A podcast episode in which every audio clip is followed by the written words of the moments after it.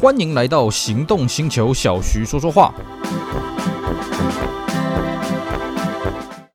大家好，我是 Celsius，非常高兴呢，又在这边跟大家空中相会。今天呢，我们开始来跟各位聊一台很有意义的车子啊。那么这台车子呢，它的故事相当的多，所以呢，我们会分好几集的节目跟大家好好介绍这台车子。那么我们到底要跟各位聊哪一款很有意义的车子呢？我们来跟各位聊聊 Toyota Crown 丰田皇冠这台车。丰田皇冠这台车子呢，其实的时至今日了啊，我们节目录制的当下呢，它还在生产当中了。当然，诶，它之后到底会不会继续生产？其实我们也是为了它捏把冷汗了。毕竟我们现在呢，这个 SUV、MPV 休旅车当道了啊，这种传统的大型轿车的市场呢，是不断的萎缩了啊。以丰田皇冠来说了啊，以前它巅峰的时候呢，一年可以卖个三十几万台，而且只在日本国内当地啊。那你到 现在呢？这个最惨的时候，一年大概就两万台而已了啊！我看，呃，未来一定会破到一万台以内了啊！这个是指日可待了。毕竟我们现在的这个消费习性啊，已经跟以前差很多了。以前的皇冠呢啊，在日本来讲啊，基本上就是一个地位的象征啊，不管是个人也好，公司也好啊，只要能够开到皇冠，就是一种身份地位的象征。那么现在呢，会买皇冠的只剩下一种公务车而已啊，没了。啊，甚至连计程车呢都已经不算是皇冠了啊！计程车已经有另外的平台去开发了，所以呢，现在皇冠的销量真的是非常非常的少了哦。你对照起真的尖峰时刻，这个真的是十倍，差了相差十倍以上的这个数字了啊！那为什么会说皇冠这个车很有意义呢？其实，如果各位对日本的经济发展有兴趣的话，你可以发现哦，皇冠这台车完全就是日本经济的缩影。也就是说呢，这台车子啊，我们这样掐指一算啊，皇冠这台车子算是日本史上啊这个寿命最长的单一车型了啊。那么，这么既然会有一个这么长的寿命，表示这个车子对日本人的这个生活是息息相关的。也的确啊，皇冠发展到现在，从一九五五年一直发展到我们节目录制，我们节目录制是在这个二零二一年了啊，已经超过了这个六十五年了。哇，对对，算一下啊，我的算术应该没那么，对，六十五年了啊，超超过一甲子的这个岁月啊，算是相当的不简单了哦，那么我们常来讲，如果你要看日本经济的缩影，你就看 Toyota 皇冠啊，Toyota Crown。如果你要看日本造车工艺的缩影呢，你就去看 Nissan Skyline 啊，因为这两款车呢，分别是日本有史以来生产时间最长的两款车。但 Skyline 它比较晚一点出来，它是一九五七年出来了，而且，哎，未来这个车子会不会再继续下去呢？我们也是捏把冷汗啊。毕竟他们两台车呢，都是所谓的比较大型化的这个 Sedan 啊，当然 Skyline 比较小一点啊，皇冠对过去并不是对 Skyline 啊，不，但是不管怎么样，这种车。在目前都已经算是市场式微了，就算以后它继续存在的话呢，那它可能也是变种成这个修理车了啊。比方说这个大陆的这个什么皇冠陆放啦，哦，皇冠威尔法啦，大概都是变形的车子了啊。那么 Skyline 未来会不会变成 SUV 或者变成电动车呢？其实我们也是不敢确定，但是可以肯定的是啊，它不可能再像传统一样，就是维持一个四门的轿车的这种形式继续在贩卖。好，这个我们今天开场白比较长一点、哦。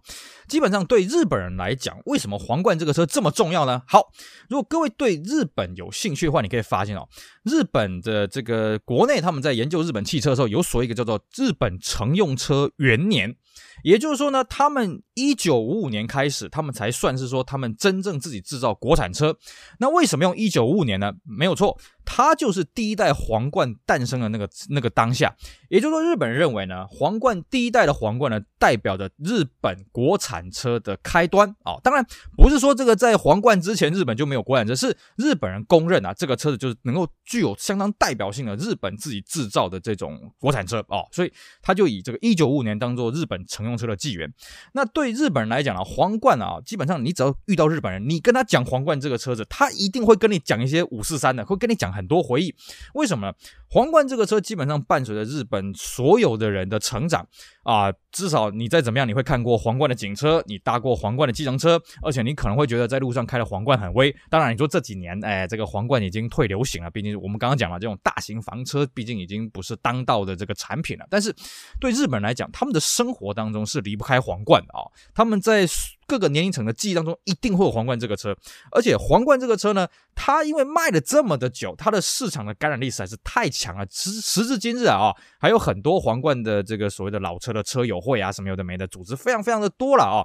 那你说在我们台湾这边呢？啊，台湾呢，你问一些老一辈的，他们都会告诉你皇冠是什么东西。你问新一辈的，他们可能不知道，因为。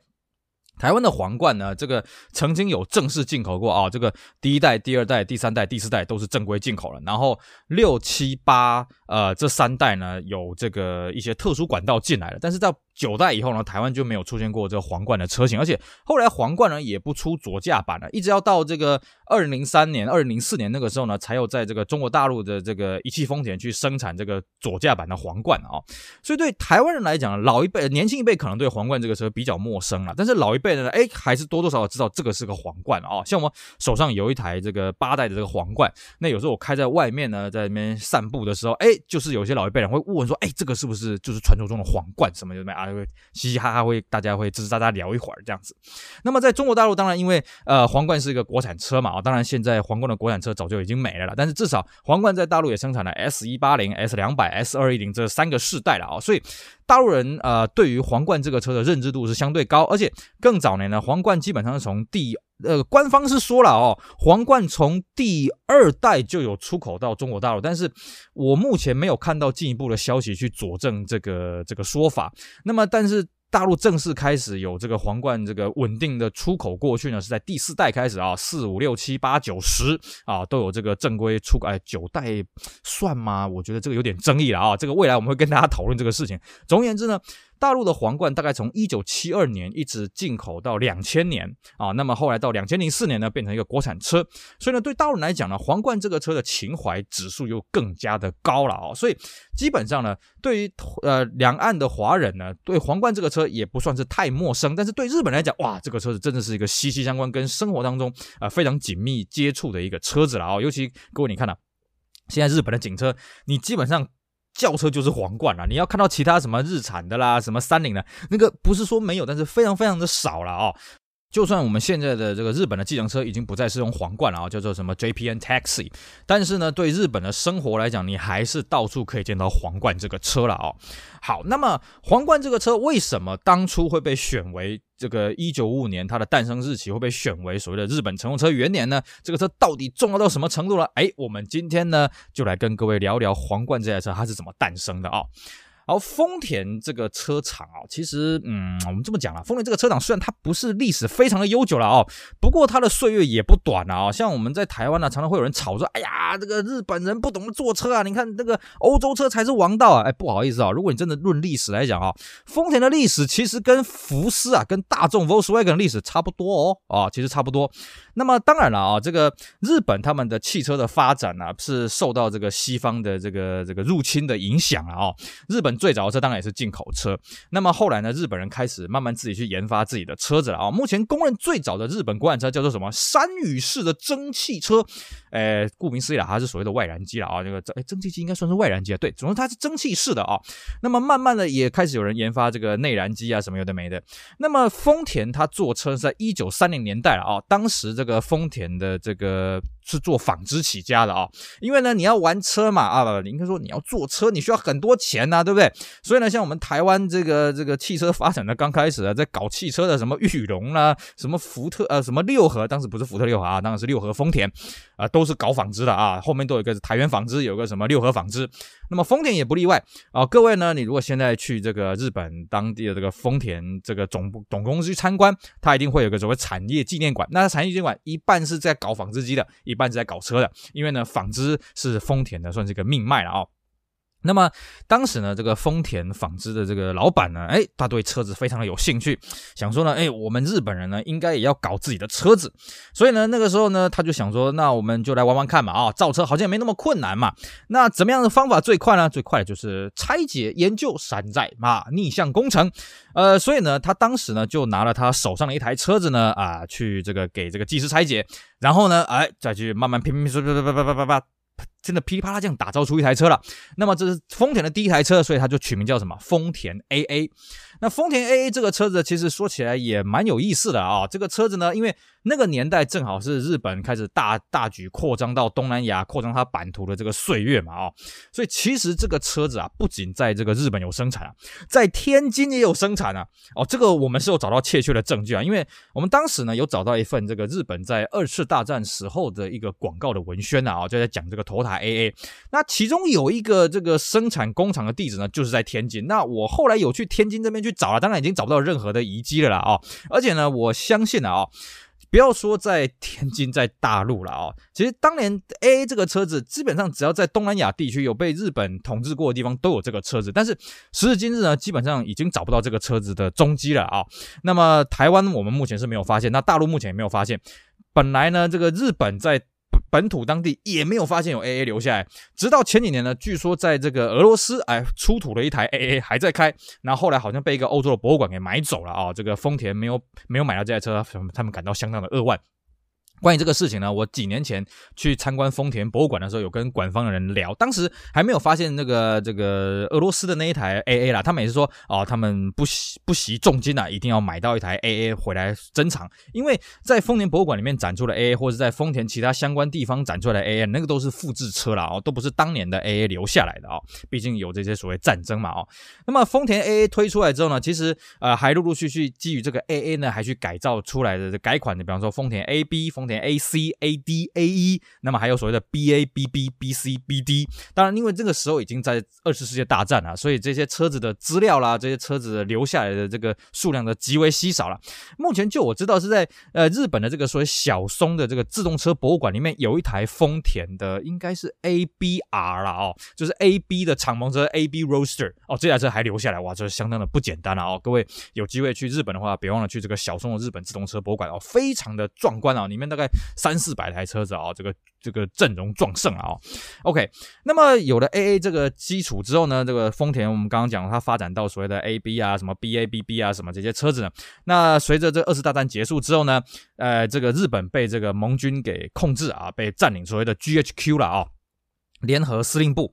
那么对于这个战后的日本呢，首先呢，这些外国人呢，第一件事情干什么？嗯不准让你再去生产这些所谓的军需工业了啊！不准再给我搞这些洋枪洋炮了啊！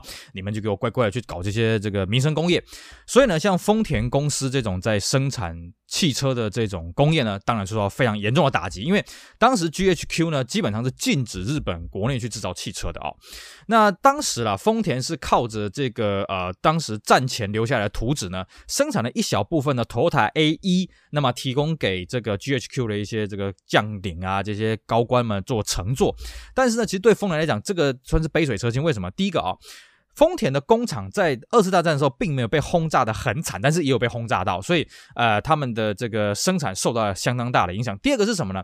你战后啊，你的物资也很缺乏啊。各位如果看过那些二战的这些照片啊，就是在后期，不管是在台湾的啦，或者在大陆的，或者在日本国内的啊，就是这些日本统治的这些地区呢，他们很多车子都改用木炭啊，因为它那个石油不够嘛，哦，那个物资相当的缺乏啊，甚至像在法国啊，在这些这个欧洲战场啊，还有那种车头。灯呢，只剩下一个了。为什么？因为这物资太缺乏了哦，干脆点个灯啊，晚上勉强看得到路这样就好了哦。所以呢，对丰田来讲，他做这么小量的 AE 啊，其实不够他的这个这个这个工厂的这个运作所需了啊。而且更重要是什么呢？更重要是盟军他也呃这个 GHQ 他也不想要开放这个汽车的生产，所以呢，丰田变成什么？就在吃老本啊。那你吃老本，你能够吃多久呢？所以很快。丰田内部也爆发了新的问题，就是什么？就劳资对立啊！因为你基本上你钱撑不下去了嘛，那你要怎么办？你要裁员嘛？那你裁员那些工人就不爽啊！啊，两边就对着干。其实不要说是丰田啊，在当时二战之后留下这些日本品牌，比方说像日产啊，比方说像三菱啦，啊。这个通通都是有严重的这个劳资的对立、劳资的纠纷啊，非常严重。但大家就各凭本事啊，这个八仙过海啊，各自都过关了啊。所以呢，丰田好不容易熬过去之后，呃，这个劳资对立了之后呢，怎么办呢？哎，那我们先去想办法去说服这个 GHQ 好了。那么 GHQ 呢，被这个丰田这样反反反反，觉得啊，好了好了好了好了，也别说呢，这个我不给你面子了啊。基本上，虽然他不希望丰田去做一般的这个民用的轿车，因为当时的日本的这个消费能力是很差的，所以呢，他勉强准许说，好吧，那这样以后呢，一年准许三百台啊，准许整个日本生产三百台的这个国产的这个小轿车啊，那。拿来干什么？拿来当计程车啊！因为那个时候他们盟军要出行啊，有的时候也不是说每个人都有车嘛，偶尔还是要搭个 taxi，搭个计程车车。那就允许一年提供三百台新的出租车到市场里面啊，所以呢，丰田呢这个得知这个消息当然是很开心的啊，而且那个时候呢，基本上只有丰田有办法做车子啊，为什么呢？因为当时各位讲，哎，那那日产那三菱怎么样呢？不好意思啊，三菱在战前它做的比较像是卡车哦，三菱第一台车叫做 Model A，那个车比较像是卡车。那么日产它做的车基本上也是卡车为主了。那你说啊，不对啊，呃，这个日产它以前有这个什么达都尚嘛，哦，一开始叫做什么达都尚斐痛。那个车子比较小，对，因为那个车子实在太小了，所以它实在是不适合当计程车，而且那个时候的这个日产呢，自己内部也是乱七八糟的了啊、所以呢，当时呃，丰田基本上这三百台的配额大概都到丰田的手上去了，当然还有另外一间公司叫 Tama，Tama 就是什么呢？就是那个 Prince 的前身。那这个之后我们再跟各位有机会聊到 Skyline 这个车，我们会好好讲讲 Tama 这个车子了啊、总而言之。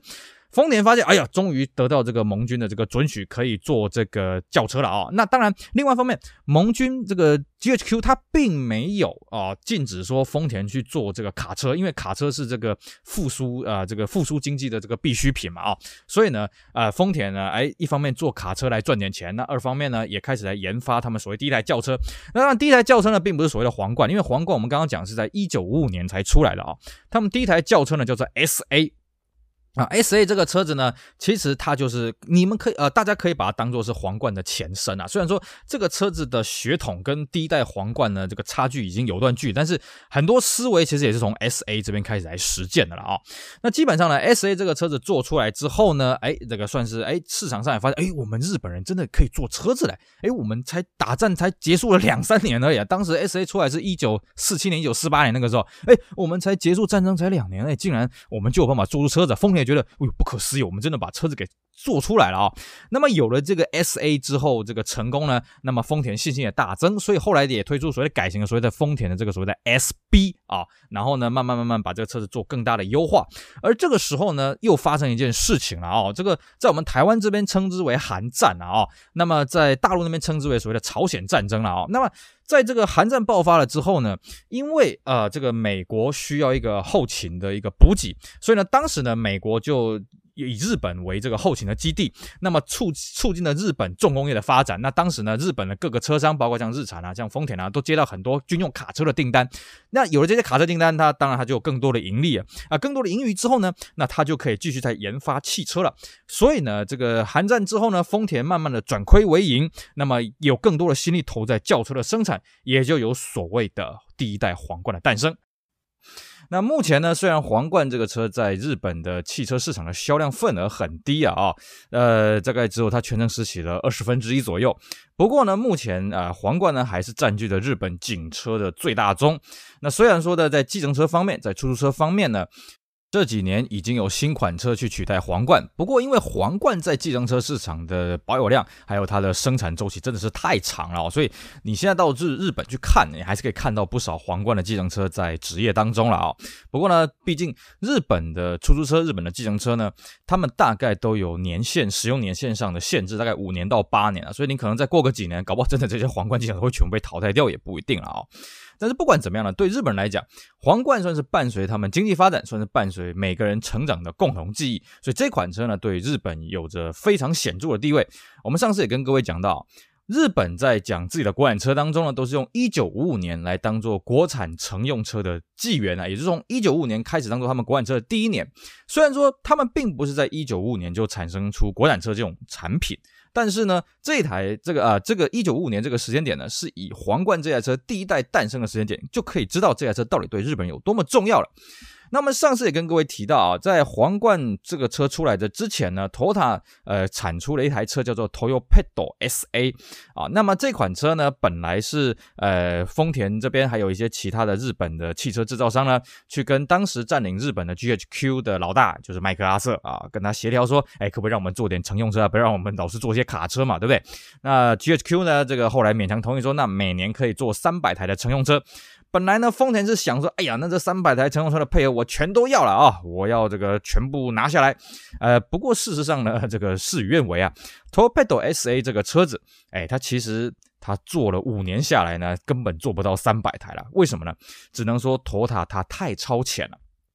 Topedo 这个车子呢，是一九四七年出来的啊、那。那个时候呢，也不过就日本打完二次大战才两三年的时间啊，日本的那个消费能力啊，或者说这个收入啊，非常的低微啊。这个车相当的贵啊，相当于当时公务员呐、啊，高阶公务员十五年的薪水才买得起啊。所以这个车子呢，大部分卖的还是什么？还是出租车的市场啊。毕竟当时 GHQ 同意，哎，这个日本可以生产轿车呢，主要也是提供给这个出租车的市场来使用啊，计程车的市场来使用。所以呢，这个车子它做的算是灰头土脸呢。那么丰田呢，也没有因此而灰心丧志啊。毕竟，呃，丰田在这台车的生产当中了啊，还有这个开发当中呢，也经历过了这个严重的劳资对立了啊。细节呢，这个我们上次有跟各位聊到。那么好不容易熬过这个财务危机，还有这个劳资危机的丰田呢，当然不会因为这个市场的关系呢产生退却。那么更重要的是呢，后来在一九四九年爆发所谓的韩战，也有呃大陆讲叫做朝鲜战争了啊。那么。日本成为这个美军的后勤基地，那带动了整个日本经济的发展。所以丰田也觉得说，好啦，我可能 SA 我真的是太早推出来，但是之后呢，一定还更有市场。所以呢，丰田陆续呢把 SA 这个车子，哎，陆陆续续做了一些改款，那推出了所谓的 SB 啊 SD，那到最后的最终型呢，改名叫做 RH 或者叫 Toyota Super。那 Super 这个车子呢，其实它的性能还有配备算是相当的不错了，那广受这个呃计程车业者的欢迎。不过这个时之后呢，Toyota 也面临到新的挑战者是什么呢？哎，既然大家这个受到这个韩战、受到这个朝鲜战争的影响嘛，啊、大家这个日本车商每个都是啊、这个赚了很多钱，大家也来玩这个乘用车嘛，对不对？所以呢，这个时候。不只是丰田，那么其他的车商也陆陆续续投入这块市场。比方说，像是这个老老老对手啊，这个日产啊，还有这个三菱也跑出来了。那么，甚至连 Hino 做卡车的日野也跑来做轿车了。那么这些对手呢，他们有一个共通点是什么呢？他们都是侠外力啊，啊，这个侠洋自重。呃，这个。三菱呢，他找了美国的车商，一个叫做 Henry J 啊，直接在日本 CKD 生产这个车型。那么因为它是美国车，它非常的气派，哎呀，所以看起来卖相非常好。不过因为它非常的贵，所以它卖的数量非常的少。那么另外呢，这个日野呢，他找谁呢？他找雷诺，他生产的车也很简单，直接给你 CKD，所以那个车子叫什么名称呢？叫做 Hino Renault 啊，就是日野雷诺。那么这个日产呢，找的是这个英国的 Austin 啊，直接生产 Austin 的车型啊，Austin A 六十。那并且后来日产就以 Austin A 六十这个车子开发出第一款自主的车型，叫做达多上的一一零，就达多上的青鸟了啊。那这时候呢，丰田自己内部也陷入到一个这个路线上的争执。什么样路线的争执呢？就很简单，我们是不是也要挟外力啊？我们是不是也要这个这个跟外国的车厂来合作呢？这样比较快嘛，对不对啊？直接这个 CKD 直接这样子学嘛。那最后呢，丰田的开发的这个阶层还有领导阶层觉得不行，我们要自己玩啊！我们第一台这个头台 AA 呢，就是自己玩，虽然是一台这个逆向工程的山寨车，但是没关系啊，我们还是要自己玩。所以呢，丰田觉得我们要自己来。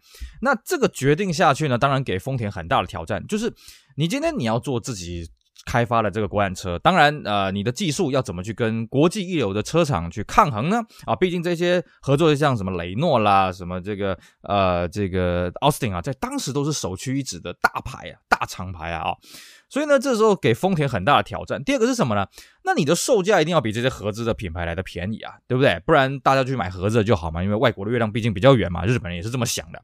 所以呢，这个丰田这边呢，他们就想尽了办法，一定要把这个车子做得很好。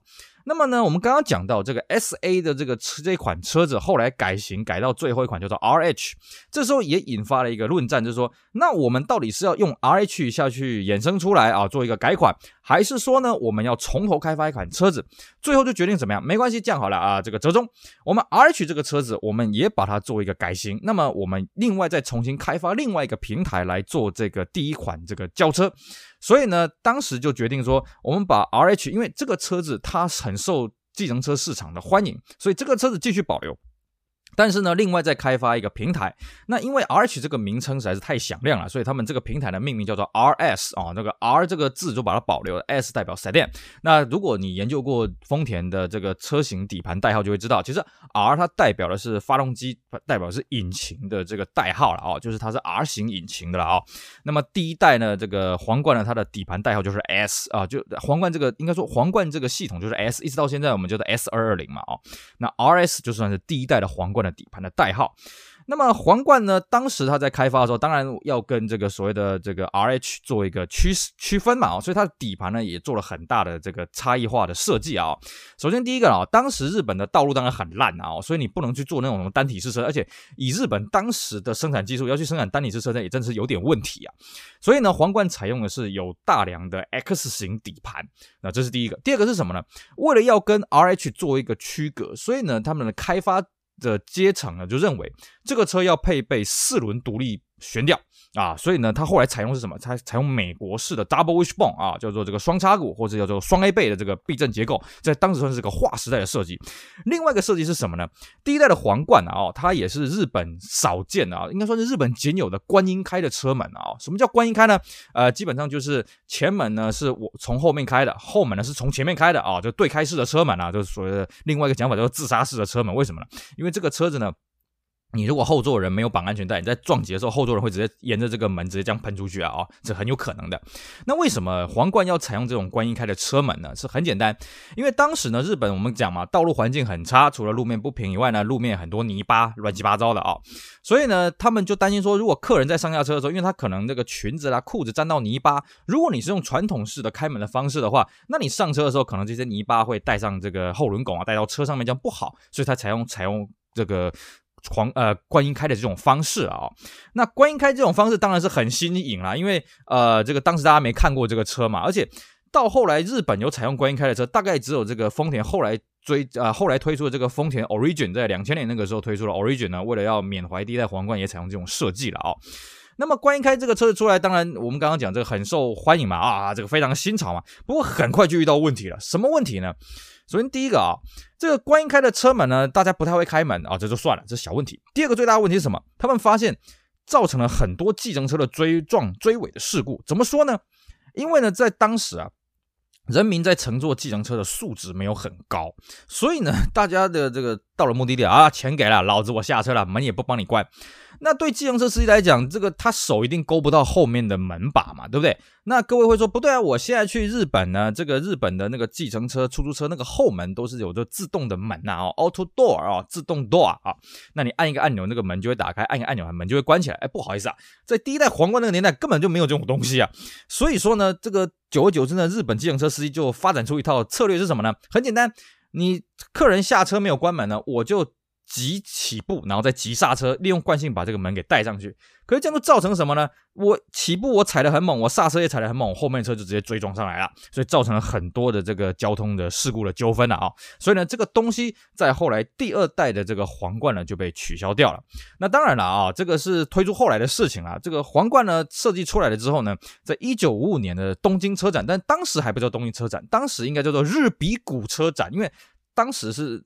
日本并没有这么大的会展中心的，当时他在选在东京的日比谷公园发表了啊，也是造成了非常大的轰动，因为大家觉得，哇塞，我们日本才打完二次大战，才打完所谓的太平洋战争，十年我们竟然自己就可以开发出这么漂亮的车子了啊！因为这个车身非常的气派，为什么呢？因为这个车身是抄凯迪拉克的啊，当时他们呃觉得一定要抄美国车才够气派，当然当然车身没有那么大啊，把它缩小成这个日本它呃该有的这个道路的设计对应的这个尺寸啊，所以呢，当时。那就获得非常大的回响，并且呢也这个让很多公务车啊、采用这个皇冠啊，甚至警车啦、出租车啦，什么大幅的这个采用皇冠来当这个这个这个车辆。那么另外一方面是什么？日本受到我们刚刚讲的韩战或者所谓的朝鲜战争呢，呃，它带来了一波景气的繁荣啊。这个时候叫做什么？这一波景气叫做神武景气了啊。什么叫神武呢？哎，我们各位，如果你有去研究过日本天皇的制度的话呢，你往前推推推推推推推推推啊，我们现在当然知道，现在现在叫做什么？呃，什么什么什么昭和天皇嘛，啊，什么平成天皇嘛，对不对？现在的天皇叫做令和啊，那么在更早更早的，你知道一路追追追追追追过去呢？最早我们在史籍上我们可以看到的天皇叫做神武天皇啊，也就是最早最早的天皇。那么这一波景气就被命名为神武景气，也就是最早最早日本在二战之后第一波的这个景气繁荣。那有了这波神武景气的推波呢，所以皇冠的销量也就越来越好了啊，甚至呢也让丰田呢加深了他们的决心。什么决心呢？要来搞外销啊，尤其是什么呢？我们一定要搞北美的外销。那北美的外销呢？其实各位会觉得，哎，真的吗？第一代皇冠有卖去北美？哎，真的有啊！我们看到官方的数据呢，还真的是有，当时有卖去北美。不过下场呢，非常的惨啊！据说第一年呢，啊，我看到一份资料讲，第一年只卖出了一台。那么第二年呢，卖的也是这个没几台啊。后来呢，第三年就干脆撤退了啊，包袱收一收，细软收收回去了啊，留下一个叫做 Land Cruiser 的这个车子还留在美国。那为什么它在美国会这么大受打击呢？就非常简单，美国跟日本的道路环境完全不同。皇冠这个车子呢，在日本来讲，它算是一个啊旗舰车型，嗯，算是一个非常适合日本道路环境的设计的一个车子。可是呢，在美国，美国那个地大人人稀啊，啊，这个你动不动每天移动的距离可能就是好几百公里啊，这高速公路一开就没有尽头了。那个时候日本没有高速公路啊，各位，日本的第一条高速公路啊，是因为日本办东京奥运呢所做的这个所谓的名神高速啊，名古屋到神户的高速啊，那个是一九六三一一九六三一九六四年的事儿。这个时候才一九五几年而已，那时候日本没有高速公路，所以。皇冠这个车不好意思，它没有经过高速的设计，它没有经过高速道路的对应啊，哦，所以呢，这个车子一旦移到了美国，一下子这个水箱炸掉了啊，一下子这个这个方向盘抖动啊，传动轴坏掉了什么的，问题非常非常的多了。甚至呢，后来这个呃第二代皇冠的开发者，他当年也有去这个美国去做调研了啊，就调查研究。那么在开这个第一代皇冠在美国，他觉得嗯这个车真的是不行啊，所以第二代皇冠各位可以看到这个数据上啊规格上跟第一代皇冠是完。完全不一样的东西啊！啊，这个车壳差太多了，所以呢，皇冠呢在美国铩羽而归啊，这对这个丰田来讲，这个自信心算是很严重的这个挫折。为什么呢？因为对日本来讲，我们。如果今天一款车可以外销北美，在那边打下市场的话，表示我们战胜了汽车大国，哇，这对民族自信心是多么的荣耀！尤其什么？哎呀，这个太平洋战争我们被美国打败了嘛，对不对？我们可不可以用汽车来反攻美国呢？哎，结果不好意思，第一第一波攻势失败，失败作收。不过呢，也不是说皇冠的外销就完全失败了啊。其实，在外销北美之前呢，其实皇冠这个车有外销的一个有趣的地方，什么啊？就是咱们台湾啊，台湾是。皇冠第一个外销的地区啊，第一个外销的市场。那么当时呢，皇冠的外销呢，当然就是基本上就是左驾改啊，右驾改左驾了啊。在那个年代啦，其实左驾车跟右驾车那改法是非常的简单，因为当年的那个机构结构非常的简单了啊，所以。第一代的皇冠呢，第一个外销地区就是台湾市场。那么当时呢，这个也被作为这个台湾的计程车的用途啊。那我们目前为止呢，台湾还留下了两台第一代的皇冠，目前还是有牌，还是有办法合法上路的啊，相当的不简单。那么这个皇冠呢，在日本当地啊，随着神武景气越卖越好。那当然，它的竞争者也不断出现。我们一开始讲了啊，这个 Toyopet SA 它面临到的竞争者呢是这个这个日野啊的雷诺啊，这个日产的这个 Austin，还有这个三菱的车型。那么到了这个五零年代后期的时候呢，日产终于推出了第一款自己开发的这个中大型轿车，叫做 Cedric，也就是所谓的胜利，所谓的公爵。那么这一款车呢，对于皇冠的威胁性非常的大，为什么呢？很简单嘛，你虽然皇冠这个车子一开始出来啊、这个市场上别无选择，但是呢，一定市场上有些人就是我就讨厌 Toyota 啊，我说什么我就不喜欢 Toyota，老子我就是 Toyota，看到我就不想买，看到我就倒位。哎，日产光是捡这个哎就够了啊，这是第一个。第二个是什么呢？还有所谓的这个 Prince 的 Skyline 出来，当然 Skyline 跟这个皇冠的竞争关系没有那么的明显啊，因为主要跟皇冠对着打的应该是 Prince 的 Gloria。但是不管怎么样呢，皇冠这个市场做起来之后呢，来分一杯羹的人就越来越多了，所以皇冠呢也得不得不断的去推陈出新了啊。那么当时呢，皇冠做了一个这个日本业界首创，叫什么？叫做半自排。什么叫半自排呢？它其实是个手手手排档啊，手动挡，但它多了一个 OD 档啊，一个 OD 档的开关。那这就是所谓的第一代的 Toyo Glide。Toyo Glide 你可以说是它是一个 Toyota 自排系统的一个前身呐、但是 Toyo Glide 这个车子呢，它并没有想象中的那么受欢迎，因为大家觉得说好像有点多此一举啊。虽然看起来好像很好像很新颖，可是大家对这种东西兴趣不大。所以呢，皇冠呢，随着这些竞争者的出现呢，皇冠的销量越来越疲软。反而是什么呢？我们刚刚讲，皇冠要推出来之前呢，这个原厂官方那边决定说，把这个原本面向这个计程车市场的这个 Master 啊，就是这个 RH 的改型车子啊，继续卖。那么 RH 因为它卖的这台后系车 Master，因为卖的很便宜，所以它销量反而越来越好。那么皇冠的销量越来越低，哎呀，这个丰田就觉得这样不行啊。所以呢，当他们又做了几次改款，追加一些入门型的车子，结果又让人家发现说，哎，它虽然把售价给压低了，可是反而把皇冠的这个品牌的形象给拉低了啊，而且市场的反应也不好。于是呢，丰田也觉得说，嗯，这个车子呢，真的是到了这个不得不大改款的程度了。那么再结合之前我们讲的，哎，在在美国销售铩羽而归的这。个不愉快的经验呢，所以第二代的皇冠就做了更多更大的改变，那成功的让皇冠站稳在日本旗舰车的地位。究竟呢，第二代皇冠它推出了什么样秘密武器？它又有什么样意想不到的装备呢？我们下回跟大家继续聊 Toyota Crown。好，以上呢是我们今天的节目内容，跟大家聊一聊第一代 Toyota Crown 啊，那么还有它在外销，还有它一些有趣的竞争者的事情，希望大家会喜欢，也希望大家继续支持我们其他精彩的音频节目。我是 Celsius，我们下回再聊，拜拜。